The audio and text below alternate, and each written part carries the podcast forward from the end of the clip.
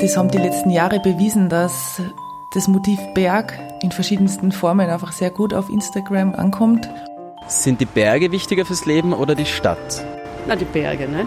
die Stadt ist schön, aber die Berge wären wichtiger. Ne? Ich hasse Wandern. Hallo und herzlich willkommen bei Bergwelten, dem Podcast über Höhen und Tiefen. Wie ihr gerade ein bisschen gehört habt, geht es bei uns natürlich um die Berge. Aber es geht auch um mehr. Nämlich um die großen Themen des Lebens. Liebe, Angst, Erfolg, Verantwortung und so weiter. In den Bergen begegnen uns diese Themen sozusagen in zugespitzter Form.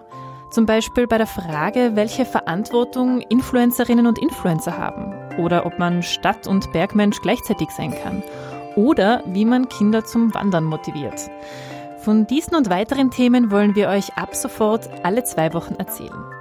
Und wir bleiben nicht im Studio, sondern wir nehmen euch mit raus zum Wandern, zum Klettern, aber auch ins Internet. Wir, das sind die Redakteurinnen und Redakteure von Bergwelten. In jeder Folge werdet ihr also andere Stimmen hören.